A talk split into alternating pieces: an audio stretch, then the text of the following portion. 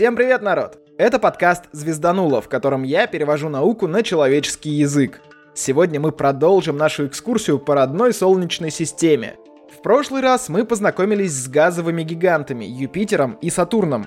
А сегодня я расскажу про ледяных гигантов и начну с Урана. Опять я хотел сделать завершающий выпуск, но не получилось. Информации прям много, так что поехали. Я уже говорил, что уран вполне себе можно наблюдать и невооруженным глазом, но он довольно тусклый, буквально на грани человеческих возможностей, так что долгое время его считали какой-то далекой звездой. Но в 1781 году Уильям Гершель привлек к ней внимание. Поначалу он думал, что это или звезда, или комета.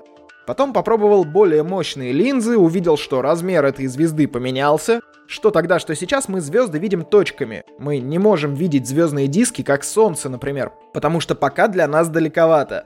В общем, Гершель поменял линзы, и звезда увеличилась. Так что он остался при мнении, что это таки комета. Хотя хвоста никакого не обнаружил. В то же время другие астрономы начали уже предполагать, что это никакая не комета. И, в общем, в 83 году, когда всем уже все стало понятно, Гершель пишет королю, что это нифига не комета и не звезда, а вполне себе седьмая планета Солнечной системы. Обожаю некоторые формулировки с Вики, так что вот вам одна. Гершеля попросили сделать одолжение всему астрономическому сообществу и дать планете название. Он предложил назвать ее именем тогдашнего короля, астрономы сказали фи и решили, что первая буква имени Гершеля станет первой буквой названия новой планеты. А еще почерепили и решили, что раз Сатурн назвали в честь папы Юпитера, то логично будет следующую планету назвать в честь папы Сатурна. Только вот в римском пантеоне богов папу звали Целус, а в аналогичном греческом — Уран. Все сошлось, все довольны, так что Уран — единственная планета, которая названа в честь греческого бога, а не римского. Ну, конечно, не учитывая Землю. А первое упоминание этого названия можно увидеть только через год после смерти Гершеля. Давайте к самой планете. С Урана начинается класс ледяных гигантов. Они, как правило, менее массивны, чем газовые, содержат меньше водорода и гелия, а еще состоят по большей части из-за всяких льдов — только учитывайте, что в астрофизике лед это не сосульки и не твердые каменюки. Астрофизический лед — это вещества, которые замерзают при температурах от минус 170 градусов Цельсия и выше. Так что там и вода лед, и метан лед, и много еще чего лед. Причем льды в тех условиях на самом деле находятся в состоянии сверхкритической жидкости. То есть, опять же, нифига не сосульки. Я позже как-нибудь расскажу и про разные агрегатные состояния, и про всякие тройные точки, и еще про что-нибудь интересное в этом плане. А пока давайте дальше.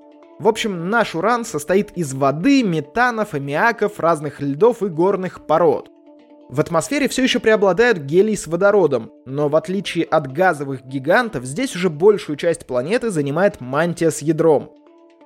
Масса урана примерно равна 14,5 земным, а размерами он больше нашей планеты всего в четверо – это самая маленькая планета из планет-гигантов. А еще самая холодная планета Солнечной системы вообще. Там зафиксированы рекордные 49 градусов по Кельвину, или в наших правоверных Цельсиях примерно минус 224 градуса. А среднюю температуру на планете считают равной минус 195 градусам Цельсия. А еще помните механизм Кельвина Гельмгольца, о котором я в прошлом выпуске рассказывал? Это тот, который говорит, что при сжимании атмосферы под действием гравитации планеты выделяется тепловая энергия. В общем, Уран имеет самый низкий коэффициент этого самого собственного тепла. Нептун, который даже дальше находится, излучает почти в два с половиной раза больше тепла, чем получает от Солнца. А Уран жадничает и отдает примерно столько же, сколько получает. При этом ближе к центру температура доходит до 5000 градусов, судя по расчетам. И лично мне кажется, что в таких цифрах уже пофигу, какие там градусы. Разница в 273,15 погоды не сделает. В общем, 5000 градусов, 8 миллионов атмосфер, и при этом ученые думают, что там может быть жизнь. Я даже представлять себе ее не хочу. Страшно, очень страшно. Мы не знаем, что это такое. Если бы мы знали, что это такое, мы не знаем, что это такое. Ну ладно, вокруг солнышка Уран оборачивается за 84 земных года, а сутки там длятся примерно 17 часов. Но здесь есть свой прикол. Уран вокруг своей оси крутится сильно под наклоном к плоскости вращения вокруг Солнца. Сложная формулировка, давайте проще. Представьте, что все планеты похожи на волчки. Они крутятся примерно стаймя, то есть вертикально. А Уран катится как мяч. Вроде как вращается вокруг своей оси, лежа на боку и головой немного вниз, как пишут во многих источниках. Причем, как я понимаю, эта ось постоянно направлена примерно в одну сторону, а попадется там Солнце или нет, уже дело десятое. Так что Уран в течение своего года поворачивается то одним полюсом, то другим, то экватором к солнышку. И, собственно, эта лежебокость стала причиной одной непонятки. С одной стороны, есть практика, согласно которой мы называем южными полюса, которые, скажем так, смотрят вниз Солнечной системы, а то, что смотрит наверх, мы называем северным полюсом. Да, формулировка, конечно, такая себе, но все эти плоскости вращения, плоскости систем, эклиптики и прочие плоскости и выпуклости меня уже откровенно достали. Хорошо, северные полюса планет смотрят наверх, южные вниз Солнечной системы. Уран, хвала небу, немного наклонен головой, как мы помним из описания. Вроде бы на том можно и закрыть вопрос, нижний полюс южный, а верхний северный. Но не так все просто. Другое правило говорит о том, что мы выбираем северный полюс по правилу правой руки. Помните в школе все эти буравчики, магнитные поля, вот эту вот всю историю? Если смотреть по этому правилу, то северным у Урана будет совсем даже другой полюс. В общем, до сих пор еще не утихают эти споры, и однозначного аргументированного мнения вот это северный полюс, а это южный, я не нашел.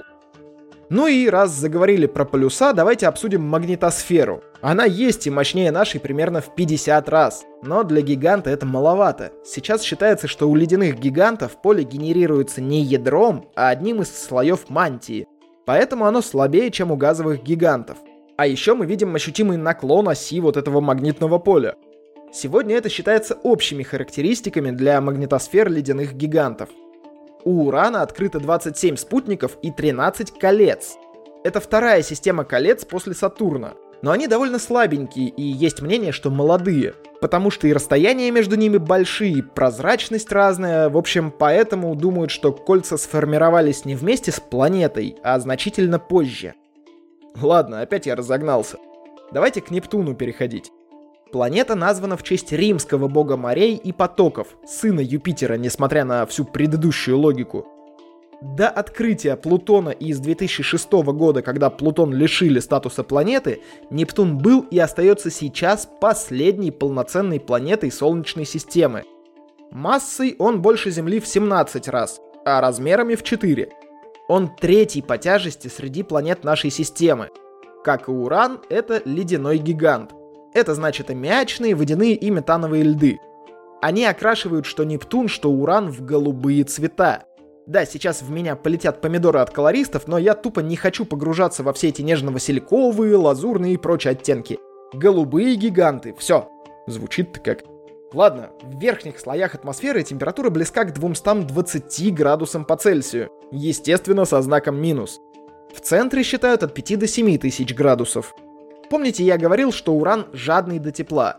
Так вот, Нептун, наоборот, излучает в 2,5 раза больше, чем получает от солнышка.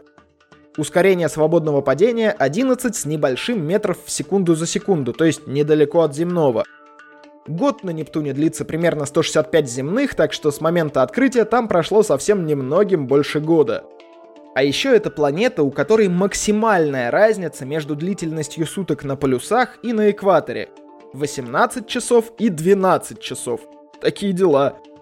Как и на всех планетах-гигантах, на Нептуне жуткие ветрища – при этом здесь самые быстрые ветры в Солнечной системе. Порядка 400 метров в секунду в среднем.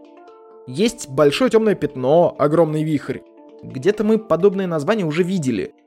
Кстати, помните, я говорил, что некоторые экзопланеты называют Юпитерами?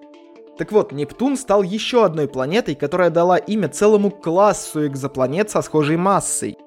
Сейчас мы знаем о 14 спутниках Нептуна, причем Тритон составляет примерно 99% массы всех спутников.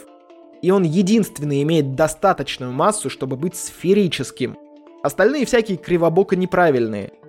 Еще Тритон — третий спутник Солнечной системы с установленной атмосферой. Если про Титан мы говорили, что это единственный спутник с плотной атмосферой, то есть еще два с так себешной — Ио и Тритон — ну и напоследок самый крутой факт, как мне кажется. Нептун — первая планета, которую сначала открыли математически и только потом увидели. Со всеми остальными планетами до этого было наоборот. Сначала их наблюдали на небе, а потом обзывали планетами. А вот Нептун спалился на том, что перетягивал на себя орбиту Урана. Астрономы увидели, что орбита Урана отклоняется от рассчитанной и предположили, что это влияние внешней планеты. Покумекали, посчитали, прикинули, где она может быть. В общем, нашли новую планету практически там, где и предсказывали. Ну а дальше были всякие споры, кто раньше, кто быстрее, кто круче и так далее. Это уже не интересно. Ну, во всяком случае, мне. Ладно, давайте закругляться, что ли. Сегодня я рассказал про ледяных гигантов нашей системы. Закрыли, в принципе, планеты. Следующий выпуск уже точно закроет Солнечную систему. Расскажу про то, как у бога мертвых отбирали статус планеты и прочие интересности. А пока давайте к закадру. Руслан Ильясов скинул донат в 1000 рублей. Спасибо огромное, Руслан. Что еще? Я заказал себе рекордер. Пока приедет, пока разберемся, пока всякие разные энтузиазмы баловство пройдут, ну, нужно немного подождать. Но я уже прям очень сильно жду и постараюсь быстро найти хороший звук и писать уже наши с Шубуршунчиком беседы и прочее. Поначалу, наверное, они будут только в Телеграм-канале, чтобы руку набить, ну и пускай. Насчет самого подкаста. У меня есть ощущение, что я все выржал. В том плане, что я послушал старые выпуски, и там гораздо больше юмора, шутеек, вот этого всего. Напишите, какие выпуски вам больше нравятся, старые или новые. Мой любимый теперь про теорию струн. Я уржался, когда переслушивал. Еще разок напомню про свой клич о книгах и учебниках. Я крепко задумался о том, чтобы начать адекватно изучать всю нашу космофизическую вот эту историю, так что если у кого-то есть ненужные книги по физике, математике и прочее, и вы готовы ими поделиться, напишите, пожалуйста, в личку. Ну и напоследок напоминаю про донаты, отзывы, оценки, подписки на Boosty, комментарии, гугла форму. В общем, вы все знаете, ссылки будут в описании. На этом все. С вами был Роман Юдаев. Услышимся в следующем выпуске.